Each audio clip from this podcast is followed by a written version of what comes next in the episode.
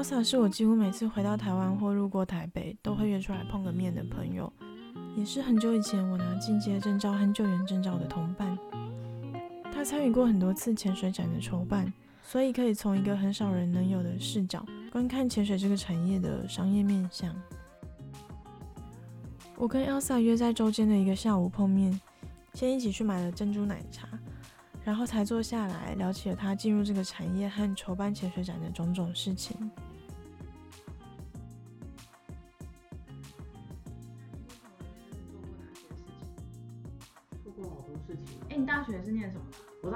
资管系。哦，对对对。但我研究所念的语创所。你要不要稍微说明一下语创所是什么？语创所就是会比较多叫你自己去思考，你为什么要写字，或者你为什么要看这本书。嗯、那所以你在研究所自己的部分，你主要都在做什么？在研究所都在做什么？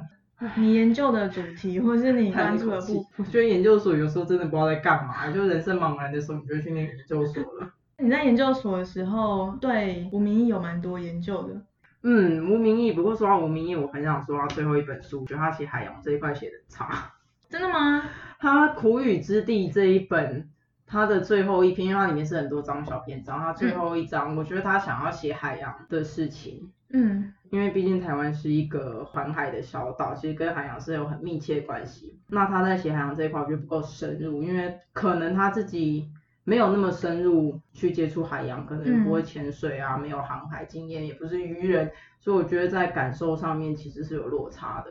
就如果看他前面的书的话，写历史、写山林，我觉得那个程度差很多。所以你觉得他写海洋基本上就是一个文人对海洋的想象跟感受？对，我觉得会有一个距离感，就停留在你自己站在，嗯、就不管怎么样，是他一个站在陆地上的人，然后只能看着海洋去想象。嗯。嗯，在他之前，不管是写谍道还是写呃西门町历史这一块，就像谍道，他可能自己是走山林的人，他常常进入山里，然后走河边、走溪流，或者西门町历史他自己住在那，嗯、所以我觉得那个东西他是在核心的人物，他在圈内的，所以写的就蛮深的吧。但只要跳脱圈外，我觉得还是有差。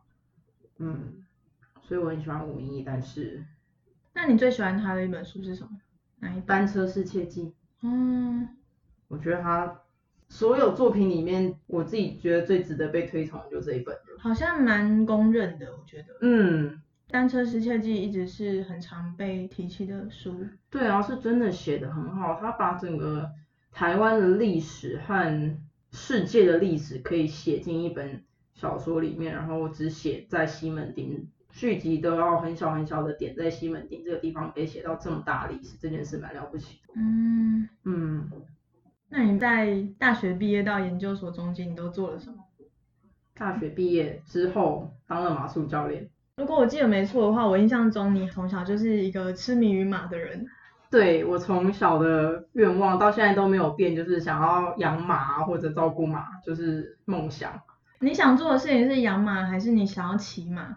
都有，因为我觉得这个是同一件事，因为你不可能只养马，嗯、不骑它，不骑它，因为你不骑它的话，其实你不用养它。所以那个时候自己到我们家附近的马场，说我想要学骑马啊，学照顾马啊，嗯，我来帮忙你教我。在桃园吗？在桃园，在我家附近，嗯、现在还在，而且现在变成桃园马术推广中心。哦，真的假的？真的，我当初去的时候只有一个铁皮屋和一块田地。嗯。大学毕业之后，我就自己写信问了全台湾的每一间马场，问他说有没有缺人，有没有缺人。嗯，最后只有台南一间说有缺人，我可以过去看看，所以就去当了半年多的马术教练。在那之后，你就没有继续往从事马的行业前进了？在那边做了一阵子之后，就是了解了一下台湾的体育环境，就觉得其实我喜欢的东西不一定是我现在就要进来做，也许我可以。累积自己的其他实力，比如说很实际的经济问题。那我自己有钱，我甚至可以买一匹马，我可以自己在我家养马。我觉得这样也是另一个选择，就不一定要把自己投入在里面了。所以后来就跳出来去做了自己本科的东西，就是做一些行销企划。嗯，关于马最有趣的事情是什么？最有趣的事情，我觉得他们知道你在想什么。我觉得马是可以跟人交流的，但是狗也可以啊。我觉得感受不太一样。马的灵性我觉得更上一层，狗是比较有互动性，但马我觉得会更多心灵上的交流。你是指当你坐在它的背上的那一种互动吗？嗯，都有诶。其实我觉得在跟他接触的时候，常常就会知道彼此的互动下一步要做什么。那比较实际的一个例子就是像是，我觉得很有趣是每一匹马，只要你一骑上去，他就知道你会还不会。这件事就是我觉得是很深层的交流，不像是狗的那种直接的互动，它是透过很多很细微的方式，甚至你肌肉的一点点紧绷或抽动，它可以感受到你这个人是怎么样的人。嗯，有一些马脾气比较坏，那你一骑上去，它知道你不会，它就会故意不走或者故意坐下来。然后就有些人很可怜，就是会一上去莫名其妙就下来了。所以这也是蛮有趣的地方。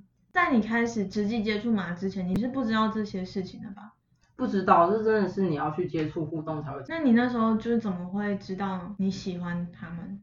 我也不知道哎、欸，我从小就觉得我好喜欢马哦、喔。然后小时候就是因为我们家附近就有马场，所以我就会走路去看马，在那边看一整个下午。所以其实你小时候就有看到马的环境。对，而且可能因为小时候自闭吧，不会跟人家讲话，就觉得看他们不用讲话很好，不用跟别人互动非常好。这倒是一直都是不错的事情，所以觉得潜水也不用讲话很好，真的，是不是？那后来呢？结束了短暂的马的生涯之后，后来就回归正常上班族。嗯嗯，一开始做了一份类似 KKday Klook 这种网络媒合体验活动平台的工作，也是那个时候学会潜水的。那你是怎么开始接触潜水展的工作？接触潜水展的工作，那个时候我去面试了一间公司，面试的时候聊一聊，就说，哎，你有潜水经验，那你有没有兴趣来做跟潜水有关的内容？所以就误打误撞进去做潜水相关的产业，包括一些休闲潜水的培训规划和参展的规划，所以就都在接触潜水展的工作。嗯嗯。我是从来没有去过潜水展，立志今年一定要去认真逛一下的阿华。欢迎收听 Dive into Life 潜水人生。办潜水展的过程。嗯，其实，在参与潜水展之前，我就觉得好像就长这样，没有想过办展览到底是怎么一回事。嗯，但是到现在接触了潜水展之后，发现其实要做的事情很多，因为我们、嗯。办的展是都算是规模蛮蛮大的，从三四十个展商到一百两百多个展商这种规模的展都有。嗯，就如果大家有到花博看过潜水展的话，应该可以大概想象，就其实规模蛮大的。嗯哼，那筹备的时候要做什么？因为我们其实每年有八到九个展，所以筹备的时间是非常非常密集的，就是几乎你没有一刻停下来，随时都在想下个月的展和下下个月的展要干嘛。那当然就是你要敲定场地，场地和时间这件事我觉得最难，因为你要跟每个国家的场地去配合，因为他们其实档期有些要办演唱会啊，有些政府要用啊，所以不一定是。你时间好，他们就给你用，所以常常在敲时间啊、嗯、敲地点这部分都会讲非常非常久。嗯，而且这还是场地的费用问题。嗯，场地费用有时候那个场馆的新旧就可能是新一年两年。费用就会差好几十万，有时候我们出国办展就会顺便去看场地，顺便踏踏青，就会说好，我们来排最后一天来场勘哦，然后我们就排了要去看四五个不同的场地，然后就顺便当踏青，所以也也是花很多时间在看场地，然后因为我觉得评估场地除了要评估交通费用，还要有一些设施的问题，因为其实有时候也会遇到展商嫌弃说，为什么你们展馆设施这么差？嗯。或者嫌弃说为什么会议厅啊设备这么差，嗯哼，但有时候我们就也很无奈，因为展馆的设施就长这样啊，所以我觉得看场地也是很重要的一件事。那在台湾就是花博这边就蛮固定的，嗯，啊有很多人会问说为什么不在世贸办？对，我也想知道是不是，所以就是世贸补助给我们，因为他有其他配合的厂商，所以有时候会有一些商业因素，那他会决定说他不想要租给你。那实际办展，等到展场的现场，你们要做什么事情？哦，其实除了在前面敲场地那些，我觉得在筹备期间还有很重要的事情，就是这次展览我要有什么样的活动，什么样的区域规划，就可能有些展览会有，比如说照片比赛，嗯，或者有些会规划儿童区，甚至会有一些活动区。那这是每一次的展览都不一样。每次展览会有什么概念是那一年特别强调的吗？哦，其实。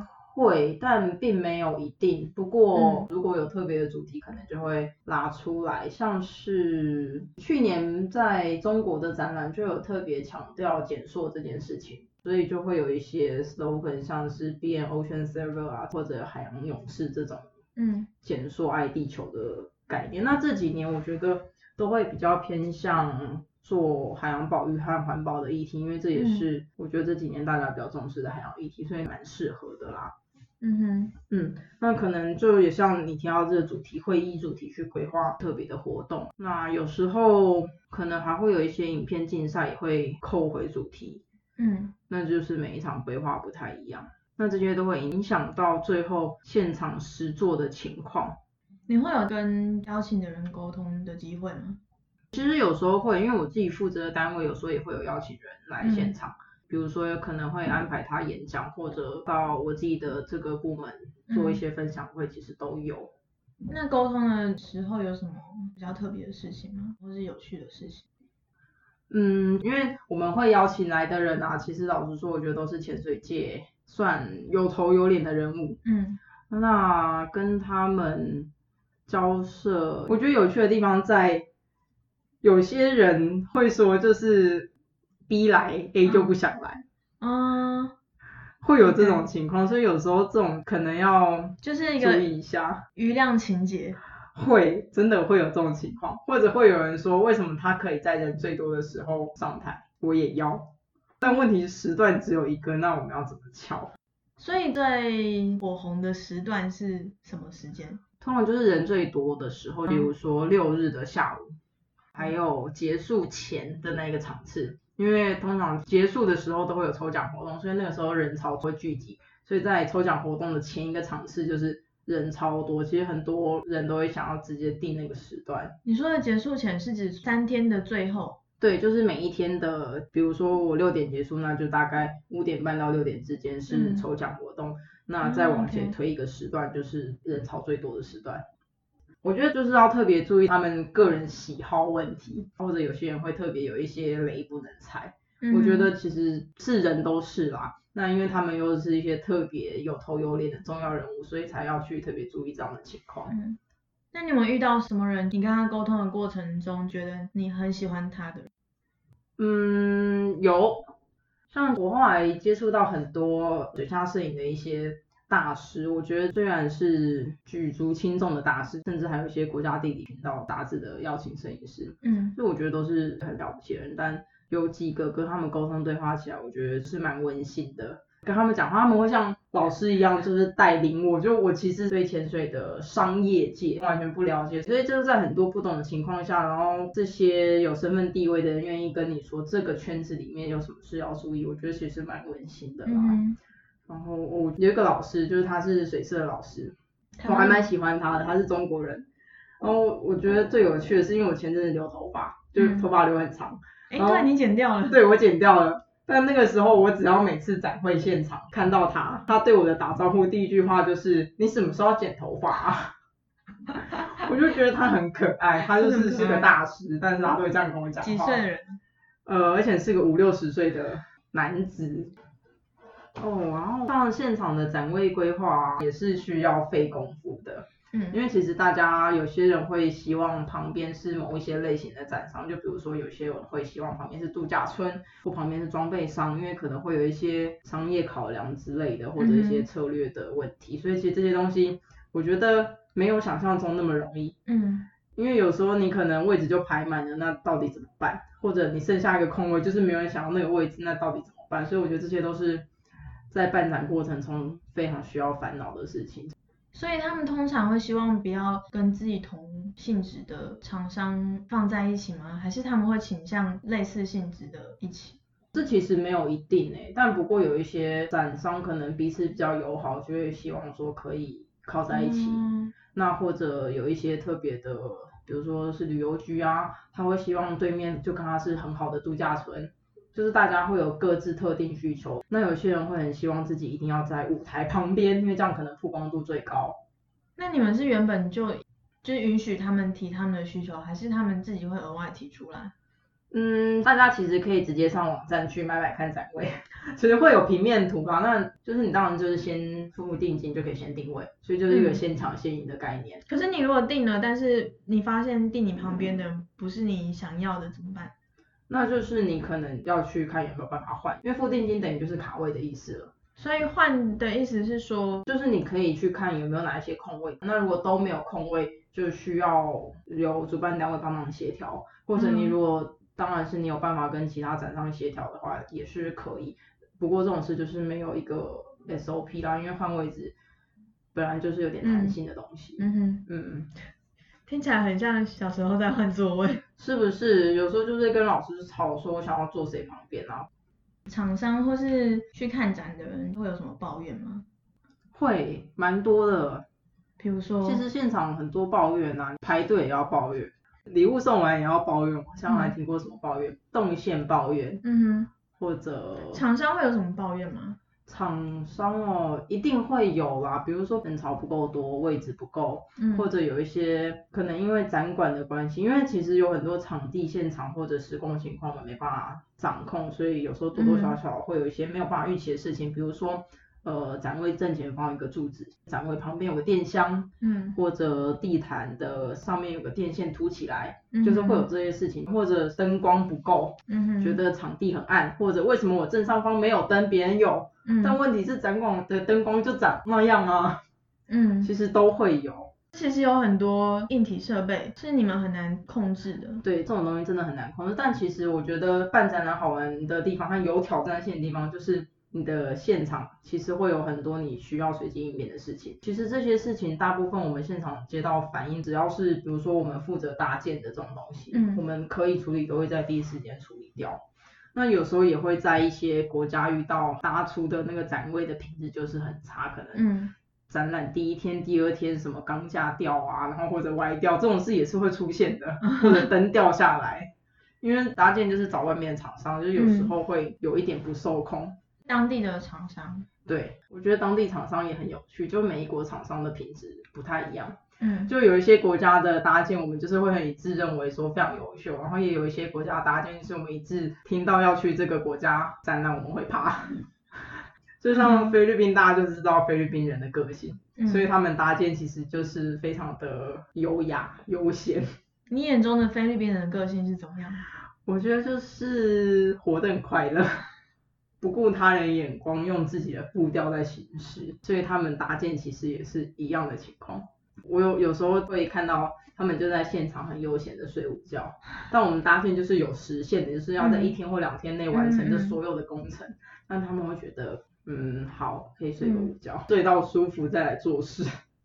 而且菲律宾很有趣，他们常常就是，其实很多当地人有时候跟他们讲英文，他们可能听不懂，嗯。当然他们非常可爱，就我觉得他们个性也很乐天，他们就是会笑着跟你说 yes yes yes，OK OK no problem，但其实他们一句都没有听懂，所以比如说他们说，呃，我们这个电线要怎么拉，他们就会说好好好，没有问题没有问题，结果就过了一个下午，那个电线还是没有拉呢，就会把他们工头叫来，然后他们工头就会用当地语言他们再讲一遍，然后立刻就拉了。那就是没有听懂，就表示对他们其实都没有听懂在干嘛，但他们都会就很开心的说好好好，没问题。就是菲律宾人，他们很不顾他人眼光，过得很快乐。反正菲律宾搭建，我就常常遇到这种情况。那其他国家呢？说到搭建，我要讲印度搭建上次发生一件事。印度怎么样？我觉得印度人跟菲律宾人有一点点神似，但印度人又更天兵一点。嗯。上次印度搭建发生一件很经典的事情，就是。我们要在展馆外面放一个嗯类似拱门的东西，我有点忘记实际尺寸了啦，就是假设那个东西大概三米高，三、嗯、米乘四米，但它是要组起来的。那搭建是都先把材料运到展馆内，因为从电梯进展馆。结果呢，他们就很可爱的在展馆内把这东西组好了，但那个东西要放在户外，就出不去。对，我们的门只有两米，就一米乘两米。然后我们就还在那边瞧很久，就一群工人扛着那个东西，试着想要出门外。怎么那么可爱啊？那就是你看了就是出不去的东西，但他们很努力的想要把它扛出去，就是还试了很久，最后真的不行，他们才乖乖的又拆下来，然后一个个扛出去再煮一次。我觉得很天兵，然后就是又可爱到你有点不知道怎么跟他们生气。不过印度是因为我们第一次去印度市场，所以没有预设到印度搭建会是什么样子。这个应该不管去哪里都很难预期到会发生这样的状况。对，但是像香港搭建，就是你对香港人的做事态度，就是会觉得百分之百没问题。嗯，嗯，所以我觉得每个国情还是有点差。嗯，香港应该也是一开始就有办的地点。香港办蛮多年的，嗯、其实北上广啊、香港、马来西亚这些都是已经办过好几届了。那新的就是只有印度蛮新的，潜水展目前也差不多好像十年了。之前我认识一个在杜马盖蒂的女生，她那时候是潜水度假村的经理。嗯，我刚认识她的时候，她正准备要去香港展，应该是十二月吧。对。然后后来我问她展怎么样，我记得她的回应是，就是没有收到预期的效果。以一个在菲律宾的度假村的立场来说，她觉得实际的收获不太大。嗯，她去参展。嗯，对。以度假村名义，对，嗯，我觉得可能也是要看大家需求、目的，然后还有你现场到底做了什么事。嗯，因为当然就是也是有展商说收获很大，但也是多少会有展商说他不知道去了干嘛。嗯。我觉得可能大家也都是要考量好你到底去干嘛，然后再来就是每个展的内容和形式和形态都不太一样。嗯哼，所以我觉得你有时候可能也要考量你今天到底想要获得什么，然后挑选你要去哪一个展。嗯嗯。我是在想，是不是因为就是度假村这样的性质，因为其实平常也都可以订啊。嗯，对，所以其实就变成你今天参展，你想要做到什么事情？嗯、因为很多度假村其实他们会在展会现场推优惠的行程，那就跟你可以想想你去逛旅展的心态，为什么这些旅行社要在旅展的时候出现？嗯、因为他们就是要针对你的你这个客群，在这个时候给你优惠，因为可能要一些策略上的规划，这样你今天出现在展会才会有实际的收获。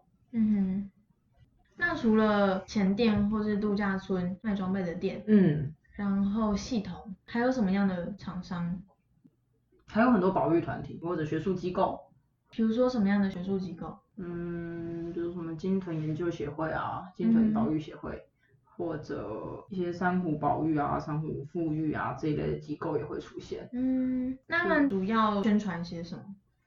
当然就是看他们自己组织的核心目标和他们这次想要推什么吧，或者有时候学术机构到现场不一定是要推广东西，有时候可能是想要找资源合作。嗯，因为其实办展览这件事不是只给客人，嗯，因为其实，在这样的场合，你是集结了这个圈子内的众多精英，嗯，所以很多时候是策略联盟结盟合作的机会，嗯，就是甚至是 B to B 或者你找资源。但的确还是因为有些展是免费的，或者会有那种什么老人家可以免费进场，就真的还是会有各种奇怪的人进场，哦、然后进来也不知道在干嘛，还会来问我们说，哎，你们在干嘛？怎么那么有趣？就很有趣啊！就你会想说，这就是潜水展呐、啊，就是当然是跟潜水有关啊，可是他就是会问你说，哎，你们在干嘛？那你要认真跟他介绍吗？你还是必须跟他说我们是潜水站。如果你想要出国玩潜水，你可以去那边，那边有度假村哦。就你还是要跟他稍微介绍一下。问他要不要来体验潜水？你说阿妈吗？阿妈只会问我说啊，有没有赠品可以拿？我最常被问到这个问题的。他们最常看着他手上说，哎，他手上那个袋子哪里拿的？阿妈，是你这个贴纸我可不可以拿？通常贴纸都可以拿吧？嗯，但阿妈不想要贴纸，阿妈比较想要袋子。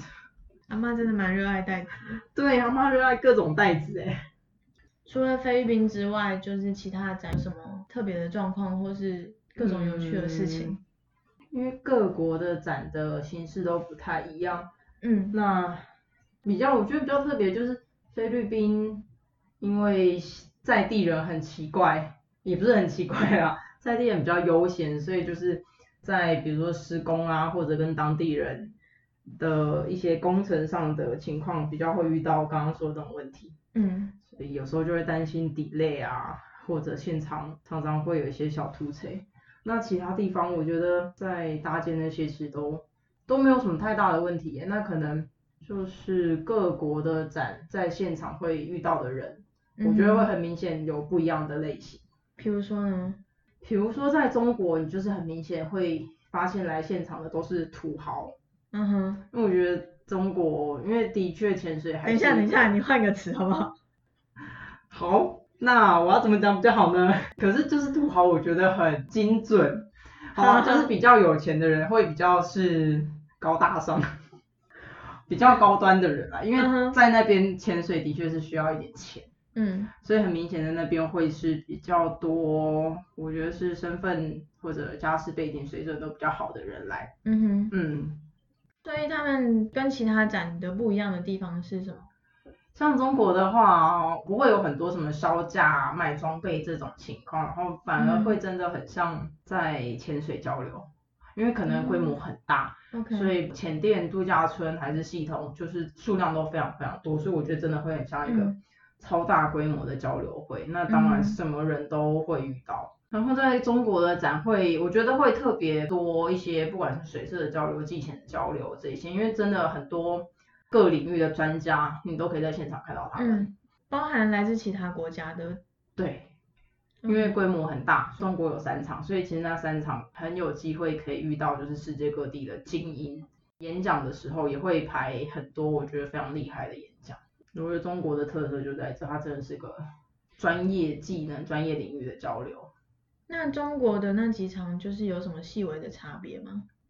细微差别倒是还好，主要就规模吧。因为中国就是北上广，北京、上海，嗯、老实说差不了多少。嗯、那在广州规模稍稍会有落差。嗯。那因为广州的潜水生态也比较不一样。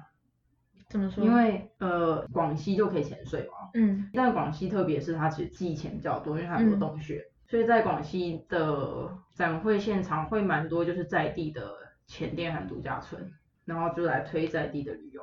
嗯。我觉得是差异，然后还会有一些学术，因为在整个中国沿海地区能潜水的地方其实不多啦。嗯。所以在那个北京、上海，他们其实会推崇就是到国外潜水。对，但是到广州的时候，因为它本身那个地方就有潜水的地点，所以反而会有一些学术的啊，或者政府机构会在那一边当地找一些学术交流或培训的资源。我觉得差别在这。所以这就是为什么广州跟香港这么近，可是还是分开，各有一个展。我觉得取向其实不同，因为香港本身又是一个独立的市场，没办法跟广州相提并论嘛。嗯，因为香港整个人口结构那些组成不太一样，还是会导致那个整个展的价值不同。嗯嗯，所以香港和广州各都还是有举办的必要。那除了中国之外的其他地方？其他地方再来就是泰国。我老实说，泰国其实是结盟展会，嗯、但是因为我们就是有一些部门也会参展，所以我像我就有去泰国站。嗯嗯，那泰国很明显，大家就是来买东西。展商基本上都是卖装备比较多，很少什么度假村啊、教学系统、嗯、或者很少来推广的，嗯，真的就是卖装备，而且卖非常便宜，所以大家要买装备可以去泰国展。所以泰国展就以装备为主，就是真的是销价买东西，进来的人也很明显，你会看他们其实就是很有目的性的，嗯，一进来就是决定要来买装备，买完就走。也不太会有什么多逛多停留，嗯，所以人潮也还好，人潮会有，可是就是因为非常有目的性，所以我觉得说就留下来慢慢逛的人倒是没有很多，嗯哼，嗯，就会有差别。那台湾展我有点难说它有什么特别的特质哎，因为它也有点像是会有点像交流会，那当然也是。一整年买潜水装备的好时机。嗯哼。不过像去年台湾展有一个现象，就是其实很多装备商不参展，嗯，但他在潜水展的时期自己做了线上促销。哦。嗯，我觉得其实就是大家的策略吧，他觉得省下这样的参展费用，那去做自己不一样的行销。嗯。所以这个时候就会变成，那你是不是一定来潜水展才找得到便宜的装备？我觉得这又是另一回事了。嗯。但是我觉得来潜水展一定会有你平常没有的收获，就你一定有机会在这个时候遇到圈子里比较厉害的人，或者可以来听演讲。嗯。那这些的确是你其他时候是没有机会遇到的啦。嗯。还有什么展？马来西亚有。马来西亚有。是在哪里啊？吉隆坡吗？对，马来西亚在吉隆坡，不过马来西亚展蛮新的。第一年去的时候，当然就是试水温啦。嗯、那我觉得也很多东西一直在调整，因为其实每一次展览结束后，也都是要去了解展览期间发生什么事，有没有什么要调整的，嗯、或者甚至整个策略方向。所以这种新的展览很难说，就还没有形成个固定的模式或形态。嗯嗯。那你之前说日本跟韩国？哦，日本和韩国其实他们自己都有潜水展。他们自己办的潜水站。对，他们觉得自己都有潜水站，当然、哦、我们也有想过要过去啊，嗯、不过语言问题咯，所以就是市场也很难打进去啊。那他们有自己的潜水站，那、嗯、其实在这之前我也没有想到日本、韩国会办潜水站。其实日本还是有蛮多地方可以潜水，嗯，而且其实是有厉害的东西可以看。对啊，可是这也是后来才知道，刚开始的时候就不会想到日本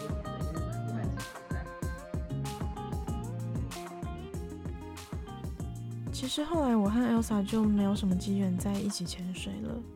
不过在潜水之外，我们各自在有空的时候都会看一些文学的书，所以也常常会有点自以为是的讨论对那些作品的看法。如果要说大海和小说有什么共同点的话，大概就是他们都像兔子洞一样，是一个转换时空的入口吧。只要进去就可以沉浸在另外一个不一样的世界里，不觉得这样很棒吗？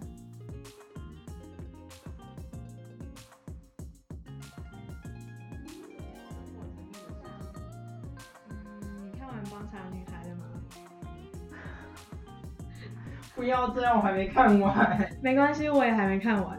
这件事拖了很久，我看不完。那我们是否要一起励志一下，二零二零年把它看完？你说花一整年吗？太松散了吧？就是我们来定个年终进度。好啊，六月吗？对，方茶女孩看完。看完吗？我觉得我可以。方茶女孩，我真的是一直放在那里。我也是一直放着，不知道为什么。可是可是它真的不是不好看。对，它不会不好看，可是我觉得它可能就是长得太厚了。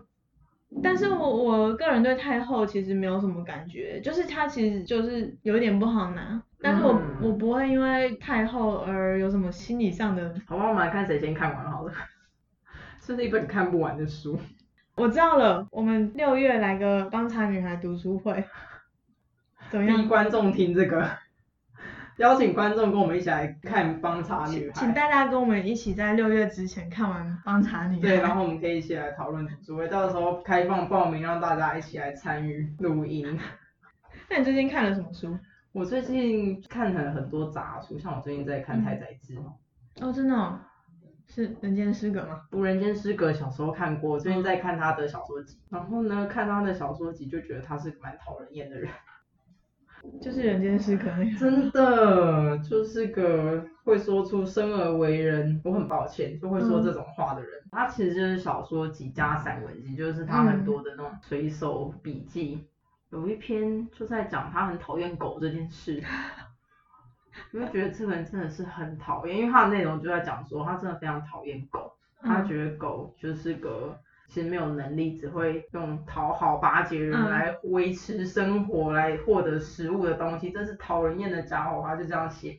但有一天呢，就有只小黑跟他回家，他就说，因为他很可怜，所以我还是喂他吃了饭。他们真的很讨厌，嗯、就是一边讨厌他，然后一边又做的那些事情。他就对着小黑说：“我一点都不喜欢你哦，我真的没有爱你哦，我非常讨厌你哦。嗯”然后他老婆就站在旁边说：“可是小黑不在的时候，你就会喊小黑呢？小黑呢？”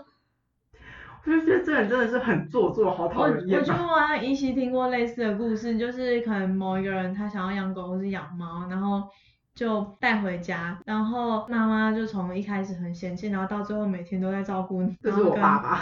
是吗？这就是各个长辈都这样，就像我刚带猫回家的时候，我爸就会说：“为什么要养宠物？你有问过我吗？”嗯、然后到现在，我只要一回家，他就会跟我说：“你知道阿猫最喜欢我，他都要跟我一起睡觉吗？”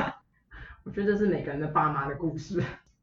你还要看什么？最近上一本看了。你去年最喜欢的一本书是什么？我去年最喜欢的一本书，虽然我不喜欢《苦雨之地》，但我还是要说《苦雨之地》。因为它是无名义，好吧，我承认我就是脑粉，而且我去年看太少书了，哦、因为我们一年有九个展哦，每两个月就要出差一次哦。你对出差的感觉到最后是觉得很累吗？还是你还是会期待？其实真的很累，但老实说出差真的很有趣，嗯、就我可以分享一下印度的行程，我们就是凌晨。三点进到饭店，前面已经飞了十个小时了，然后凌晨三点进到饭店，隔天七点起床，因为八点要上工，然后再做到十一点回饭店之后，我还要进行办公室的例行公事，所以两三点睡觉，隔天一样七点起床，八点上工。这是在备展的时候。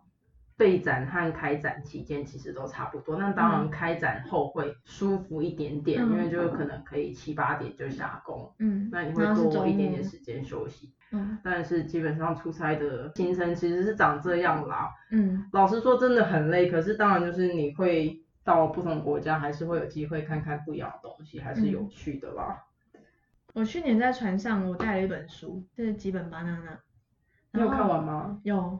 我在船上就看了两次，真的假的？然后我做了一件事情，就是就是每本书前后通常都会各有几页空白嘛，嗯，叫什么扉页，然后就我尽可能就是让所有我带的每一团人，我自己的导潜团，嗯，就在其中一页就是全部人签名，所以我就觉得哇，我我那一本吉本芭娜娜好珍贵，很有价值的一本书，那本是马戏团之夜，就是是比较近期的书，嗯，我有，但我还没看。嗯就是其实就很小品，然后没有太大的情绪起伏，可是你又会一直跟着他的故事走，嗯，就很基本芭娜娜啊，对，我觉得他的作品都这样，对，嗯，然后我身边的人都就不太理解我喜欢吉本芭娜娜什么，因为他其实说真的，你说什么文学的技巧吗，或是他的词藻什么的，就是他其实没有特别厉害，嗯，但是他说故事的方式就是是我很能接受的方式，我懂。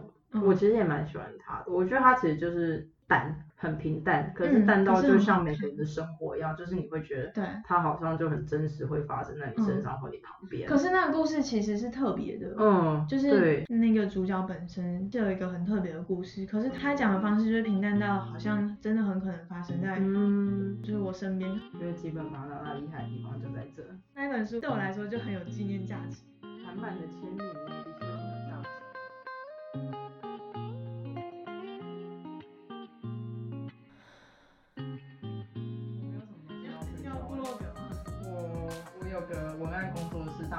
可以找我。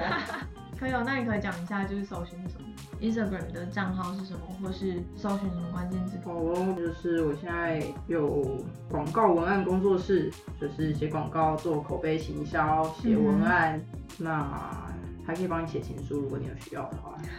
呃，真的，我在上面介绍就写我什么都可以写，如果有需要你要写情书也可以。然后我最近刚接了一个有点有趣的案子。他就写信跟我说，请问你可以帮我写自我介绍？嗯、我当时还是觉得哇，真的有人需要写自我介绍哦。所以你就是要了解一下他的人生。对，他就说他想写自我介绍是因为他是业务，嗯哼，然后他的名字比较特别不好念，嗯、所以他想要把一些个人特质和名字融合进去写成自我介绍。哦、嗯，所以也是蛮有趣的啊，就反正你需要什么我写得出来，我都可以写。然后大家可以搜寻什么呢？大家可以搜寻 A M O N 阿蒙故事工作室。哦，是，大概就这样。最后还有什么话想说的吗？好像也还好，我觉得该讲的都讲了，抱怨也讲了，秘辛也讲了。以后我们会专门做一集秘辛。你有在看那个老高吗？我有看，他常都会说，以后我们会专门做一集来讲这个，但他都没有做。对对。他那真的很容易让人家上瘾，嗯，所以我没有很常看，因为我觉得看只会继续点下一个。有一阵子我就非常狂热把他很多就是我有兴趣的都看。就是 YouTube 儿童哎，但后来我就不敢再点他。他 就是会一直点的，而且没事的时候超。对，而且而且它一集就是差不多二十分钟左右吧，你看就是看三集。